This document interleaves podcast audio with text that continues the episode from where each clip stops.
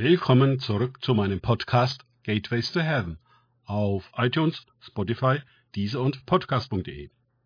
Mein Name ist Markus Herbert und mein Thema heute ist geistliches Wachstum. Weiter geht es in diesem Podcast mit Lukas 2,40 aus den Tagesgedanken meines Freundes Frank Krause. Das Kind aber wuchs und erstarkte, erfüllt mit Weisheit und Gottes Gnade war auf ihm. Lukas 2, 40. Das Kind hier ist Jesus. Nach seiner Darstellung im Tempel, wo Simeon und Hannah ihn gesegnet, über ihm prophezeit und von ihm allen, die es hören wollten, gepredigt hatten, was offenbar an den Zuständigen und der Synagoge vollständig vorbeiging, genau so wie die Geburt Jesu in Bethlehem, kehrten seine Eltern mit ihm zurück nach Galiläa in ihre Stadt Nazareth. Das nächste, was wir von Jesus hören, ist sein ungewöhnliches Benehmen als Zwölfjähriger zum Passafest im Tempel. Die Jahre dazwischen werden mit diesem einen Satz festgehalten. Jesus wuchs, erstarkte, erfüllt mit Weisheit und Gottes Gnade war auf ihm. Das ist es, worum es bei uns allen für die nächsten Jahre geht. Wenn wir uns bekehrt und auf den geistlichen Weg gemacht haben. Im Außen gibt es nicht so viel Aktion, denn die eigentliche Arbeit geschieht innen, um uns in diesen Qualitäten heranzuziehen. Das Gegenteil dieser Qualitäten. Stillstand, Erschöpfung, Gesetzlichkeit und vor allem Gnadenlosigkeit ist dennoch leider das Los vieler Christen.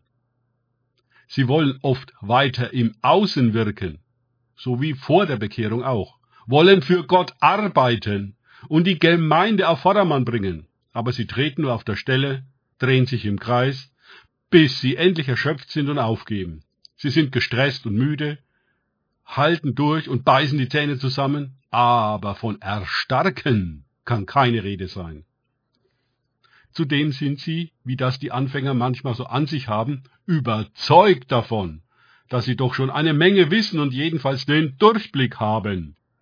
Sie verwechseln Lehre, gleich Wissen, und Weisheit miteinander. Das eine kann man sich aneignen, das andere nicht. Die Gnadenlosigkeit schließlich ist bei einem leistungsorientierten und geschäftsmäßig betriebenen Christsein gang und gäbe. Wofür es Gnade braucht, ist manchen so geprägten Gläubigen gar nicht einmal klar.